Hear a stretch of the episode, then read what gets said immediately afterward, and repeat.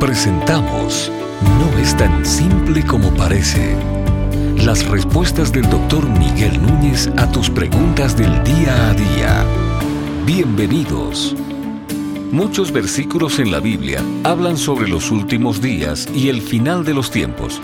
Sin embargo, ¿cómo podemos discernir correctamente si estamos viviendo en ese periodo? Bueno, eh, déjame comenzar con la sombrilla bien amplia. Estamos en los últimos días. De hecho, lo que tenemos que definir ahora es cuándo comenzaron los últimos días. Pero cuando tú lees el libro de Hebreos, capítulo 1, dice que Dios en el pasado nos habló por medio de profetas, pero que ahora en los últimos días nos ha hablado por medio de su Hijo. De manera que teológicamente nosotros entendemos que los últimos días comenzaron con Cristo porque eso claramente es lo que la palabra establece. Ahora, yo sé que la pregunta no está, la, persona no está preguntando eso, pero yo sí quería dejar como ese tecnicismo aclarado. Estamos en los últimos días, después que Cristo entró, ahí comenzó esa época. La, próxima pregunta es, ¿cuándo serían como los últimos días? Que, eh, en otras palabras, cuando falten 5 años, 10 años, 15 años. Cristo dijo que a su paso por la tierra, cuando Él era Dios encarnado, Él no sabía ni el día ni la hora. Él lo sabe ahora en su estado glorificado. Él no lo supo mientras estuvo encarnado. No porque no lo podía saber, porque Él era omnisciente. Lo único que tenemos que recordar es que Cristo tenía una mente humana y una mente divina. En su mente humana Él no sabía ni el día ni la hora. En la mente divina Él podía hacer uso de su mente divina si hubiese querido y conocer el día y la hora. Pero no lo hizo por un acuerdo que Él y el Padre llegaron a, a tener y él no ejerció siempre sus atributos divinos. Por ejemplo, en una ocasión él fue al Jordán y cuando para que lo bautizaran y sabe qué pasó en el Jordán, que según él fue entrando él se fue hundiendo. Sin embargo, en otra ocasión él caminó sobre las aguas. O sea que cuando caminó sobre las aguas ejerció un atributo divino y cuando entró al Jordán no lo ejerció. Entonces en este caso él no ejerció la omnisciencia y dijo que él no sabía ni el día ni la hora. Pero ahora él lo sabe. Ok, habiendo dicho eso, entonces nadie puede saber con exactitud ni el día ni la hora. Lo que sí Cristo dijo cuando hablaba en Mateo 24 y 25, el, famoso discurso de los olivos, es que eh, él hablaba de que de la misma manera que cuando la higuera le salen hojas, sabéis que el verano ya está cerca, de esa misma manera cuando veáis estas cosas, sabéis que el Hijo del Hombre está cerca. Yo creo que lo que Cristo estaba diciendo es que la generación que preceda su venida, que yo no estoy diciendo que es esta necesariamente, pero la que preceda su venida, tendrá suficientes señales para saber que Él está cerca. Entonces, asumamos por un momento que va a ser esta generación, que esta es la última generación antes de que Él venga. Yo creo que en la medida en que los años pasen y nos acerquemos a esa venida, yo creo que seguirán apareciendo señales que nos van a decir, oye, el Señor, el Señor se está acercando.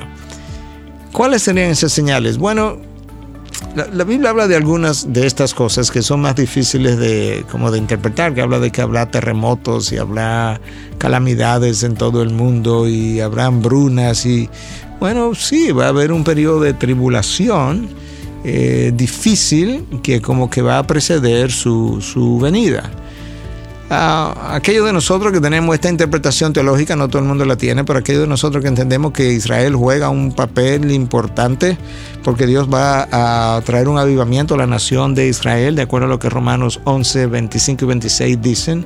Aunque algunos entienden que el Israel al que se está refiriendo ahí tiene que ver con toda la iglesia, que la iglesia de hoy es el Israel ah, de ayer, nosotros no creemos eso.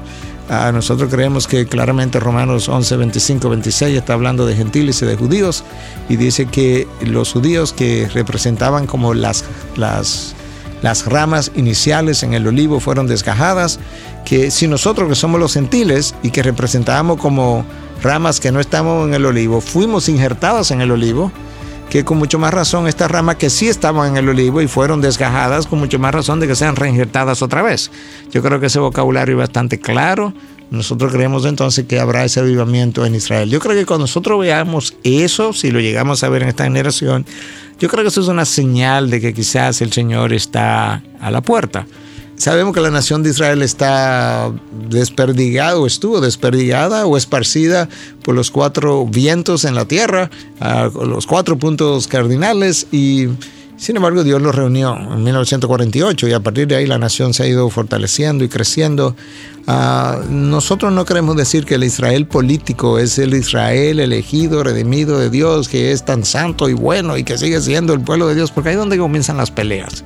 Nosotros no estamos hablando del Israel político, nosotros estamos hablando de que hay un remanente que pertenece a la nación judía y que forma parte de ese Israel político. Siempre ha sido así. En el mejor momento, en el tiempo de David, en el tiempo de Salomón, en el tiempo de Saúl, en los tiempos de los reyes posteriores, el Israel político entero no era salvo, había un remanente dentro de ese Israel político.